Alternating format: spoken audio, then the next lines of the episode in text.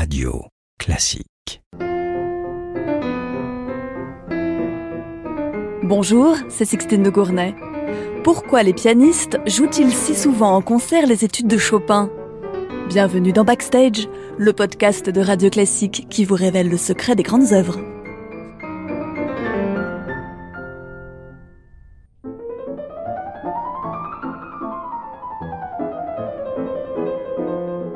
Quel apprenti musicien n'a pas travaillé des études?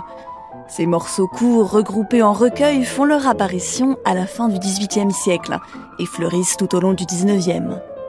Une époque où la recherche de la virtuosité côtoie aussi un intérêt pour la pédagogie. Ces exercices n'ont pas vocation à être joués en public. On les pratique chez soi. Alors pourquoi les études de Chopin, elles, sont régulièrement jouées dans les salles de concert? À l'époque de Chopin, le piano moderne se perfectionne grâce aux facteurs Erard et Pleyel. Les pianistes professionnels rivalisent d'acrobatie musicale dans les salles de concert, face à un public fasciné par le spectacle de leur virtuosité.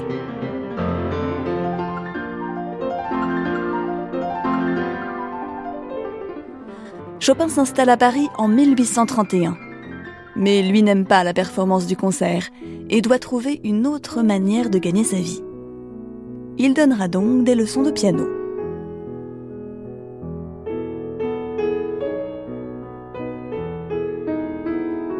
Chopin se révèle un véritable pédagogue et devient vite un professeur réputé.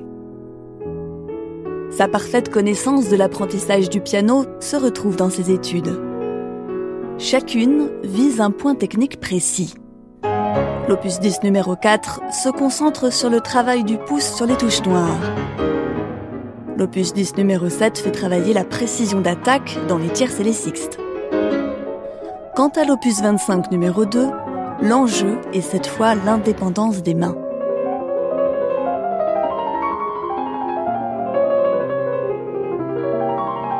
Composer des études a donc un but pédagogique. Mais c'est aussi un défi d'écriture que Chopin se lance à lui-même en s'imposant une contrainte spécifique à suivre tout au long du morceau.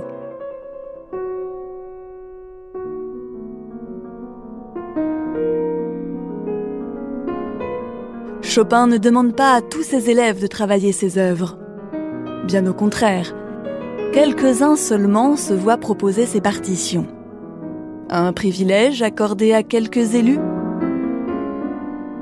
Non, ce choix dépend tout simplement du niveau des élèves, car les œuvres de Chopin, et notamment ses 27 études, ne s'adressent pas à des débutants, contrairement aux albums pour enfants de Schumann ou Tchaïkovski.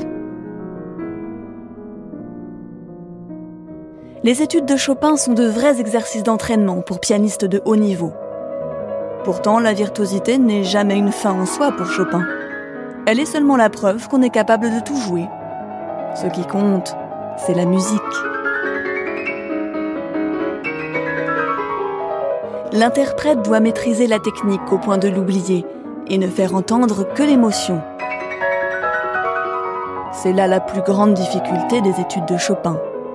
Mais c'est aussi pour cela qu'elle fascine tant les concertistes aujourd'hui. D'après Lang Lang, ces études ne font pas seulement travailler les doigts, elles aident à faire évoluer la façon dont le cerveau fonctionne et la manière dont le musicien contrôle les différentes strates de ses émotions.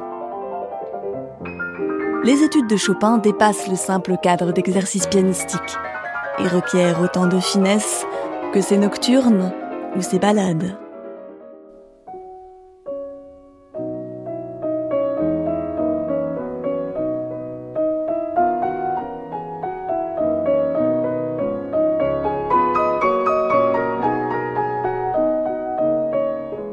Chopin publie un premier recueil de douze études en 1833.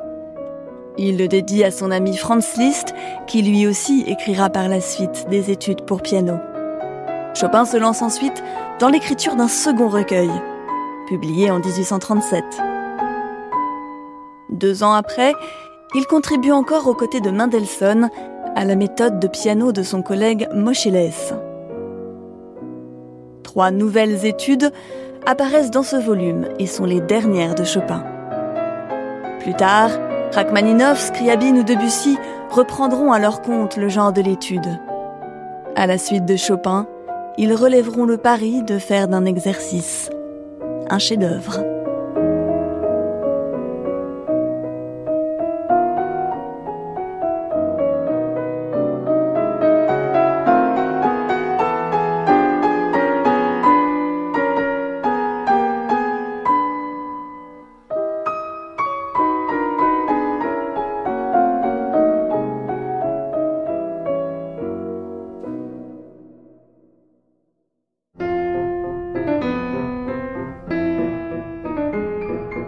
Backstage est un podcast de Radio Classique.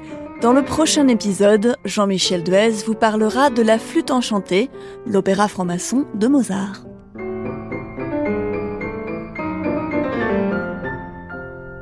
Radio Classique